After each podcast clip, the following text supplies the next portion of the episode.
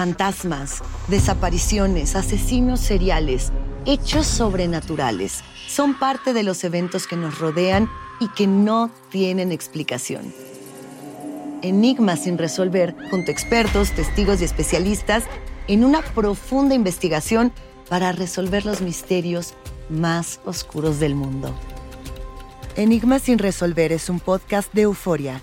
Escúchalo en el app de Euforia o donde sea que escuches podcasts. Bienvenidos al podcast del Gordo y la Flaca. Somos Raúl de Molina y Lidia Estefan y en los próximos minutos escucharás las noticias de la farándula más picantes del momento. Y bueno, ya va a empezar el podcast del Gordo y la Flaca con las mejores entrevistas a actores, músicos y por supuesto tus celebridades favoritas. Te voy a decir una cosa, me está mandando un tremendo chisme aquí. Ya ustedes saben lo que tienen que hacer. Buenas tardes, señores. ¿Cómo estamos? Besos, gracias por acompañarnos. Bienvenido al Gordo y la Flaca. Muchísimas gracias por estar con nosotros en el día de hoy, los que nos están viendo. ¿No te vas a meter con nadie hoy? No, me, voy a estar tranquilo porque dice la productora, no, que te metes con esto, que te metes. Señores, qué honor tener a Ezequiel Peña, que hace ¡Ezequiel! tiempo que no ha estado en este programa. Recuerdan, Ezequiel Peña con sus caballos, está aquí con su hijo hoy. Nos uno lo de los presenta por primera vez, señores, el hijo de Ezequiel Peña, que por supuesto se va a dedicar a la cantada y aquí lo van a conocer. ¿Te acuerdas que tenía un caballo? Regional mexicano. No tenía un caballo, uno se llamaba Talía. Le había puesto, creo que uno, el nombre mío también. Sí, Al más gordito. el más gordito que tenía. No Me acuerdo cuando estuve en su rancho. No había uno que era bisexual. Eh, bueno, eso no sé, pregúntenle a Roberto. ¿Cómo era la cosa? No lo vi, nunca lo conocí. Ahora le pregunto, sí, no, era- no era uno. Sí. Pero señores, tenemos Malo, ¿quién mucho. más? El caballo. Tenemos muchísimas cosas. Anoche, una noche de elecciones muy importantes en el Estados Unidos. No se esperaba lo que iba a esperar, lo que esperaban todos.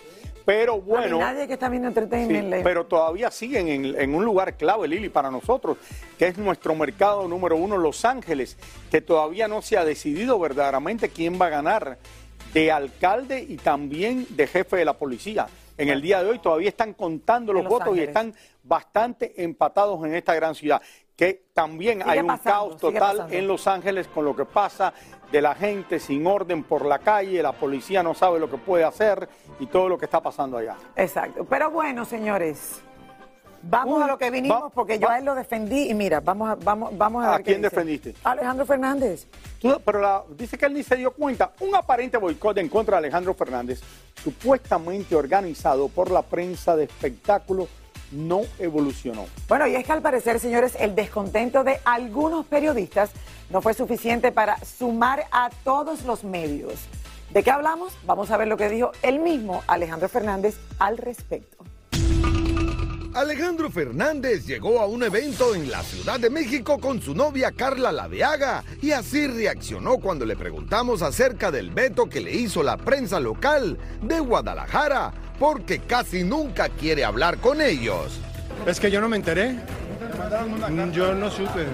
Pues se la mandaron a otro Alejandro Fernández porque... No, no, no, no. Creo que fue una persona. Porque si literalmente fuera cierto, pues aquí no, no los tendríamos.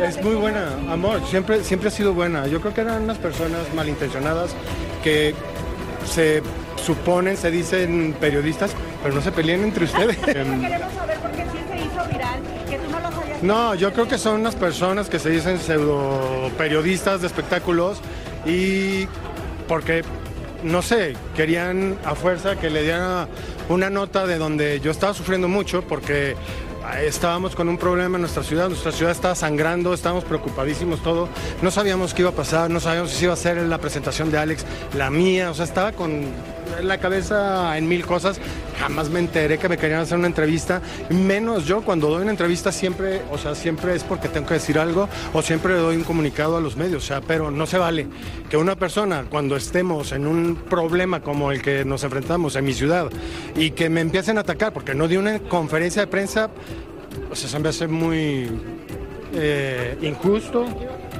y poco profesional de su parte, ¿no? Para hacer este chisme, porque, o sea, si pues, di- dijeron que todas estas cadenas de televisión estaban en contra mía. Ahí están, pero no es que no quise dar entrevistas, yo nunca se mencionó, ni nunca hubo una mención, ni jamás confirmé, ni jamás hubo una, este, invitación de que había una conferencia de prensa. Nunca se habló. Esas personas querían, querían que yo diera una, un- una eh, no una entrevista, sino que pensaba, una declaración de lo que estaba pasando en la ciudad. Pues obviamente yo no me voy a meter, pues los que tienen que arreglar ese problema son el gobierno. ¿no?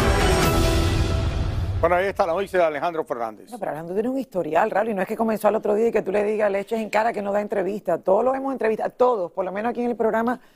Y es buena gente. No, a nosotros nos ha dado entrevistas tanto a ti como a mí, Eh, no, en muchísimas ocasiones. y- y en el resto del país donde Pero no es va. esto, es que la gente también exige. Es que- Todos los artistas, si ustedes van a conciertos, todos los artistas durante los conciertos no pueden dar entrevistas.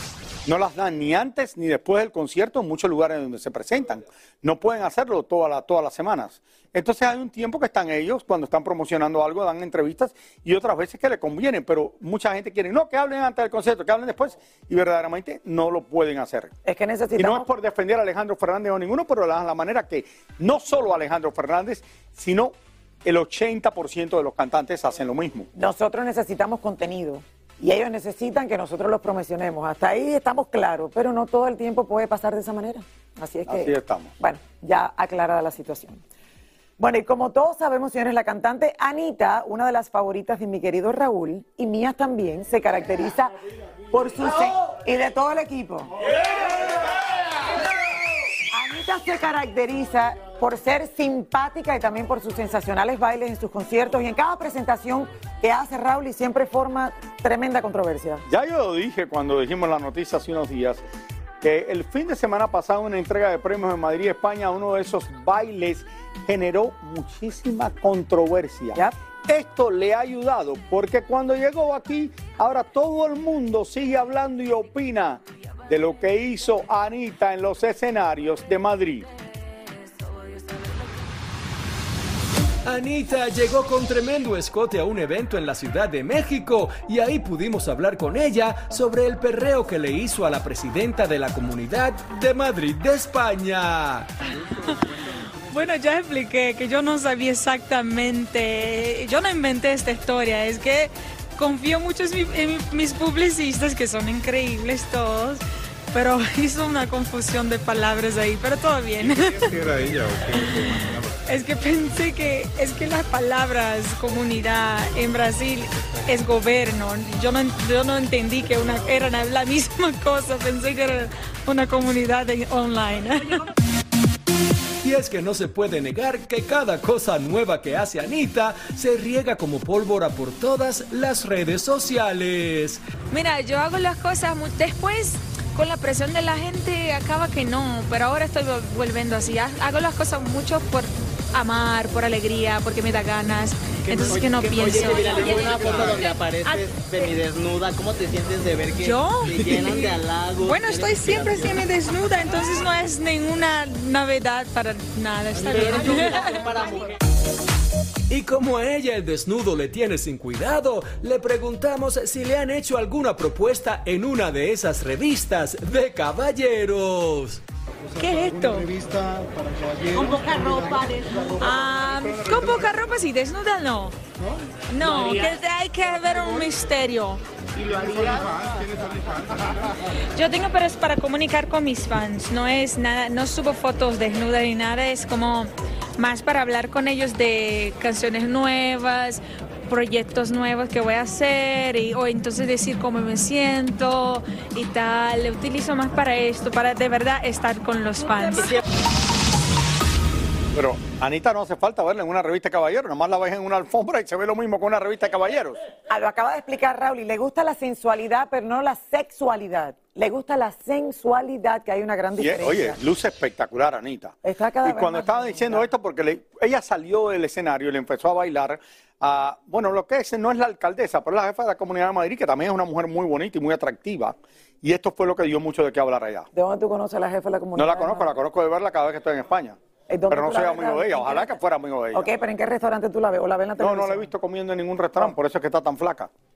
Pero bueno, que no, No, si ahora tampoco estoy comiendo mucho, pero sabes que he bajado un poquito de peso y estoy bastante bien ahí. Sí, ya me imagino. Pero bueno, oye, Anita, te mandamos un beso. Cuando quieras puedes venir al Gol de la Flaca y la vamos a ver en los Latin Grammys. Y creo que yo le voy a estar dando la bienvenida en los Latin Grammys y entrevistarla en la alfombra. Que recuerden, los premios más importantes a la música el jueves entrante en Las Vegas, Nevada. Y el Gordo y la Flaca estará desde allá toda la semana en vivo y en directo. Exactamente, una semana y un día del gran evento. señores. Exactamente. Oigan, la telenovela La Madrastra tiene muchísimas sorpresas para el público. No solamente es ver nuevamente a Araceli Arámbula en la pantalla, pero también ver a las, eh, a, a las otras mujeres que tienen cosas muy interesantes. Raúl. Una de ellas es ver al actor español Alberto Pavón en esta historia. Elizabeth Curiel conversó con él y nos trae esta historia. Alberto Pavón es el apuesto actor español que aparece en La Madrastra y nos confesó que jamás dejará México. Y miren ustedes por qué. Eh, lo tengo muy claro, el pozole. Lo tengo muy claro, es mi platillo favorito, el pozole. Con pollito, con todo, verduritas, rábano, lechuguita, todo. Yo es que, y aparte cuando se acerca el fin de semana, yo el domingo me tomo, me voy, me como mi pozole, dos quesadillas, guacamole, casi tengo todo mi, mi repertorio. El galán ya tiene 47 años, pero un cuerpo como de 20. Eh, agarré el cariño del entrenamiento de las pesas el- y sobre todo las artes marciales también me han gustado mucho siempre y eso me hizo empezar a, a desarrollar un poco más mi, mi físico, pero sobre todo por salud. Es lo más importante. La gente dice, es que el físico que tienes, pues llevo 30 años en gimnasios más o menos. Todo, todo el mundo le digo que tiene que, que empezar, tiene que haber un día uno y simplemente ser constante, pero por salud, no por decir, ay, me veo así me veo así, por salud. El resultado sale, viene, llega solo. Obstante, Alberto cree que su trabajo no responde 100% a su físico, sino a su calidad interpretativa como actor. En el trabajo, pues es importante y no, porque como actores somos distintos perfiles. Entonces es independiente como uno estés, si, si eres alto, si eres bajo, si estás fuerte, si estás delgado. Es independiente porque vas con el personaje. Raúl, Tiene que casi ser 50 años y mira. delgado. De verdad, mira Primero que nada, no, vamos, vamos a ver. Ya todo esto ha cambiado, porque ahora tienen todo esto, esta gente que le dicen postalitas, que se ponen así con el cuerpo ese, mucha gente. No, le eso era antes, ya no le Eso dicen era, no, pero espérate. Ahora, ese no es el cuerpo perfecto. Si ustedes ven en todos los lugares, el cuerpo perfecto es el de Liso y el de Raúl de Molina. Ese es el cuerpo perfecto ahora. Las cosas han cambiado. No, eso se llama aceptación. Hola, soy León Krause y te invito a escuchar cada mañana Univisión Reporta. Un podcast con conversaciones a profundidad sobre los temas que más resuenan en Estados Unidos y el mundo. Oye todos los días la voz de especialistas reconocidos y de aquellos que están marcando el curso de la historia actual. Escucha Univisión Reporta en Euforia App o en donde sea que escuches podcasts. Y ahora regresamos con el show que más sabe de farándula, el podcast del Gol de la Plata. El cantante venezolano Ricardo Montaner y su familia están de estreno, señores, con una docu-serie que, donde estarán mostrando al mundo eh, cómo son en la intimidad de su hogar. Le han abierto las puertas de verdad y dicen que esto está maravilloso y que ya se habla de una segunda temporada. Y mi querida Lili estuvo presente anoche en la primera de Miami. Y está, bueno, nuestro carito de Hollywood no, per- no perdió un solo detalle de lo que pasó allí. Así, en perfecta combinación de blanco y negro, Ricardo Montaner y su familia asistieron a la premiere en Miami de su docuserie Los Montaner. Oigan chicos, ustedes abren las puertas al mundo de su intimidad. Cuéntenos cómo va la historia. Bueno, no es que te vas a meter en el baño mío, ¿me entendés? O sea, pero casi. Yo siento que, que hemos hecho un- una especie de documento de nuestra propia realidad, de cómo vivimos como familia, lo mismo que vive la gente en sus casas, pero que no tienen la posibilidad que nosotros tenemos de, de- de contar con ustedes, de contar con una pantalla que nos permita trascender y decir cosas. ¿Que te sentiste como desnuda ahí ante las cámaras? Desnuda, desnuda. Porque cuando está uno detrás, estar adelante es. A mí me costó un montón, pero te digo que llega un momento que se te olvida que las cámaras están ahí. Así es, nos van a ver desnudos, no mentira. No, no, Eso eso, no. fíjate que fue, la gente siempre pregunta, oye, ¿se los vio a ustedes en los momentos íntimos? Y le digo, mira, nos vieron, o sea, esto, estaban las cámaras mucho tiempo, pero obviamente no, no, no nos acompañaban que sea al, al baño y esas cosas. Pero sí, estamos muy felices. O sea, al principio es, es- difícil, pero cuando tienes un propósito claro del por qué lo estás haciendo, toda- todo cobra otro tipo de sentido. Entonces, nosotros sabemos por qué lo estamos haciendo, sabemos el impacto que nuestra familia puede llegar a tener en la gente que está viéndolo del otro lado. Además de los Montaner, por esta alfombra azul también pasaron varios artistas amigos de esta familia de músicos, como nuestra Lily Estefan y su hija Lina, Emily Estefan y su pareja Gemini, Jane, Giancarlo Canela, Micro TDH y los muy simpáticos Lele Pons y Guaina. Esta docuserie Los Montaner constará de 10 capítulos y podrá ser vista a partir de hoy en la plataforma de Disney Plus. Miren, Disney Plus lo pueden ver. Los Montaner, señores. Entre las cosas, Raúl y Camilo le regaló al suegro, a Ricardo Montaner, un bidet. La gran pregunta es, ¿los hombres usan bidet? ¿En tu casa hay bidet? En mi casa hay bidet y lo he usado raramente. Y lo has usado raramente. Sí, porque yo uso wipes.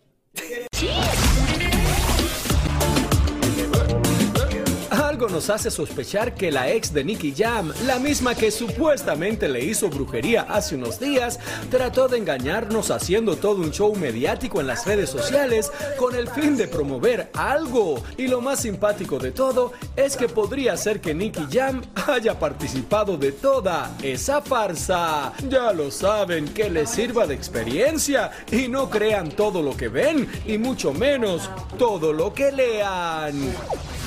Las autoridades en Venezuela arrestaron a cuatro falsos psiquiatras que trabajaban como auxiliares de enfermería en el centro de rehabilitación donde estaba internado Chino Miranda. El fiscal general de Venezuela continuará investigando a fondo todo lo que la novia del cantante denunció y provocó que la estrella fuera trasladada a una clínica privada. Al parecer ya Charlene está en todo el proceso de conseguir una hijita. Sí, sí, vamos a elegir el sexo del bebé, vamos a hacer un in vitro y vamos por una niña. Sí, para tener niño y niña y listo. Cerramos la fábrica ahí. Checo Pérez se une a la película Black Panther Wakanda Forever con un casco conmemorativo que celebra la representación de la cultura mexicana dentro del filme. Mexi está muy emocionado de ser el primer diseñador mexicano en recibir una estrella en el Paseo de la Fama de Hollywood el próximo año.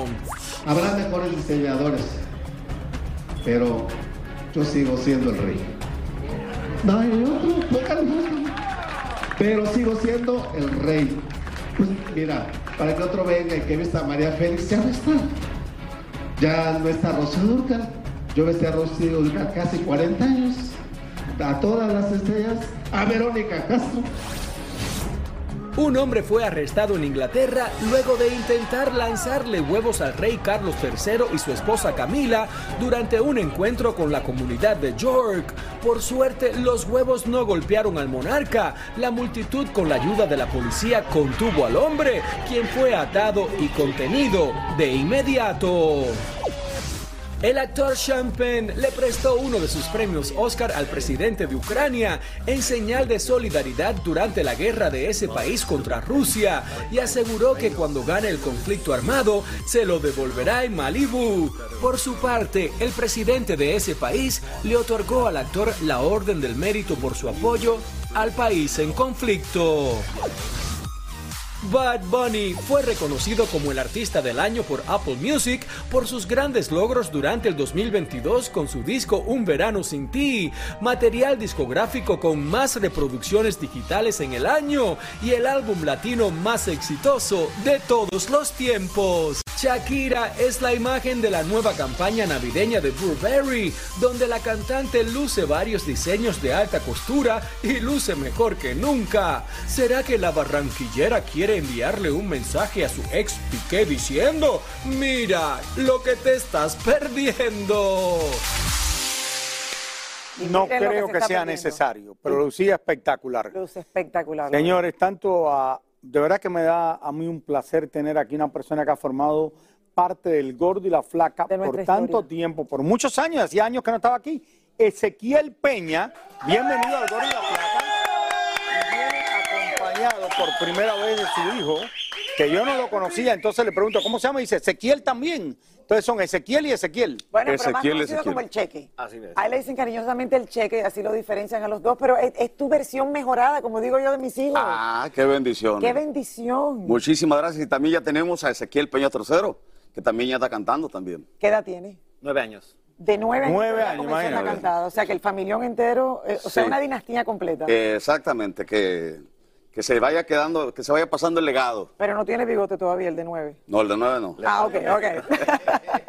Ezequiel, cualquiera de los modos me pueden contestar. Tú comenzaste tu carrera ahora, creo que esto es uno de los primeros eh, programas de televisión que vienes, ¿no? Así es, un honor estar aquí con ustedes. Eh, de verdad, un placer tenerte aquí. ¿Vas a hacer el- los shows igual que tu papá también con caballos o eso? o ¿Vas a empezar cantando nada más? Fíjese que ahorita me estoy enfocando más en los bailes, está hablando con mi promotor, el señor Ruli Vega, y este también algo que les comparto, mucho, muy contento de promoverles mi nuevo tema, Rock y Banda, que sale este viernes, 11 de noviembre, en todas las plataformas. Che, que tú llevas varios años ya presentándote junto a, junto a tu padre, pero ahora te lanzas como solista.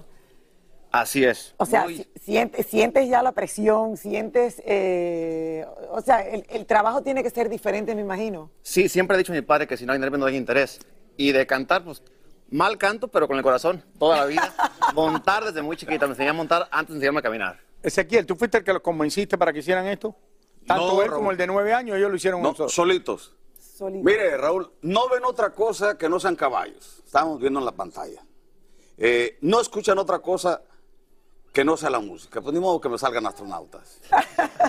Definitivamente. Entonces, como lo dijo mi hijo, ahí en el rancho se enseñan a, a montar antes que caminar y se enseñan a cantar antes que hablar.